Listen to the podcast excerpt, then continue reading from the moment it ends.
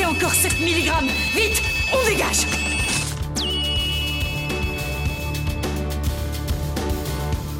La minute qui sauve, Géraldine Dro, Loïc Judo.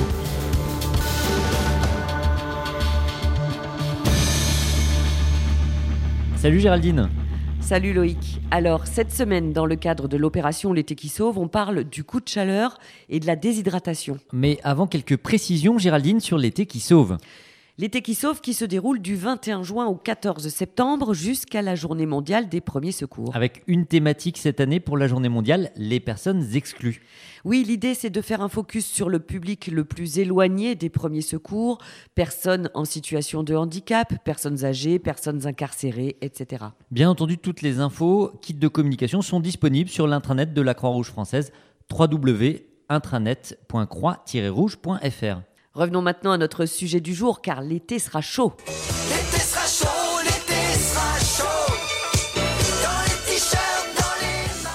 Vous avez des conseils en cas de coup de chaleur et de déshydratation, Loïc. Effectivement, Géraldine, euh, en cas d'exposition à une forte chaleur, il peut y avoir un risque pour l'organisme. Alors d'abord, il y a quelques signes à reconnaître. Le premier, c'est le plus classique, le plus connu, c'est le visage qui va rougir et qui va s'accompagner d'une sensation de malaise général. Dans certains cas, la personne peut même avoir des nausées, sa température peut augmenter, symptômes particulièrement visibles chez les enfants et les personnes âgées. Chez le petit enfant et chez le nourrisson, des maux de tête, la bouche sèche, une somnolence, voire une perte de connaissance indiquent le début d'une déshydratation. Dans ce cas, il faut immédiatement contacter le 15.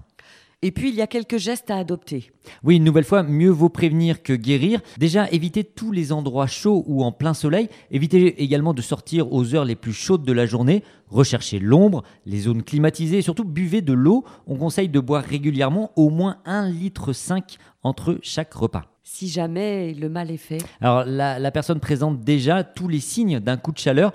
L'objectif va être de faire chuter la température de la personne. On va la placer à l'abri de la chaleur. On va essayer de la rafraîchir avec un linge mouillé ou un ventilateur par exemple. Et surtout lui donner à boire. Si par exemple une personne âgée atteinte de troubles de conscience refuse de s'hydrater, n'hésitez pas à appeler un médecin pour prévenir une éventuelle déshydratation.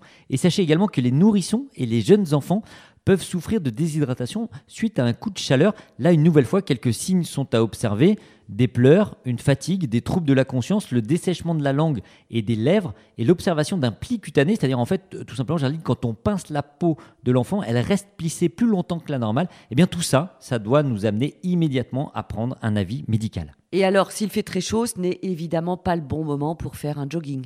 Alors, en effet, vous risquez le coup de chaleur d'exercice. Alors évitez de faire du sport s'il fait très chaud. Une nouvelle fois, hydratez-vous pendant et après l'effort.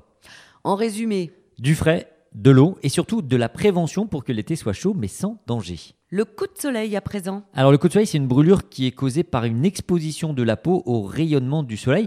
En gros, votre peau rougit généralement quelques heures après l'exposition et atteint son maximum entre 8 heures et 24 heures après l'exposition. Une nouvelle fois, mieux vaut prévenir que guérir. Et prévenir, ça passe par du bon sens. Évitez de vous exposer au soleil pendant les heures chaudes, c'est-à-dire entre 12h et 16h. Et une petite astuce, si votre ombre est plus courte que vous, courez à l'ombre. Euh, Couvrez-vous la peau avec des vêtements légers, des chapeaux, des casquettes. Protégez-vous avec un parasol et surtout mettez de la crème solaire. Combien de fois? Alors, on préconise de mettre de la crème solaire avec un indice élevé toutes les deux heures et après chaque bain, si évidemment vous allez vous baigner. Et si c'est trop tard? Alors, dès l'apparition des symptômes du coup de soleil, mettez-vous à l'abri des rayons pour favoriser la baisse de la température de la peau. Passez la zone brûlée sous l'eau tiède ou froide jusqu'à disparition de la douleur, environ 15 minutes. Et enfin, votre peau a besoin d'eau pour réparer les lésions dues au coup de soleil. Donc, même si vous n'avez pas soif, buvez.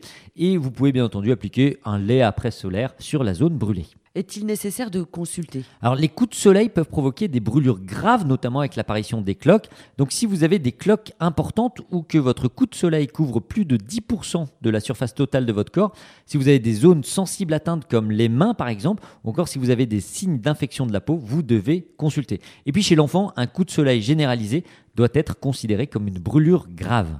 Et alors, surtout, surtout, ne pas se réexposer. Il faut absolument éviter de réexposer la zone brûlée au soleil. Si vous ne pouvez pas faire autrement, couvrez la zone touchée avec des vêtements de coton léger ou avec de la crème solaire à indice élevé en couche épaisse. Et rappelez-vous, le soleil n'est pas toujours notre ami, il est responsable de nombreux cancers de la peau, donc protégez-vous Mettez de la crème solaire, évitez les heures chaudes et une nouvelle fois, hydratez-vous. En résumé, vous retrouvez tous ces gestes sur notre site internet www.croix-rouge.fr. Et en cas de doute, appelez le centre 15 pour un avis médical.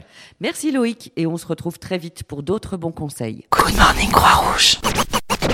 Ce podcast vous a été proposé par Good Morning Croix-Rouge, l'émission de la Croix-Rouge faite par la Croix-Rouge pour la Croix-Rouge. Retrouvez-nous sur vos plateformes de podcast préférées et abonnez-vous. À bientôt.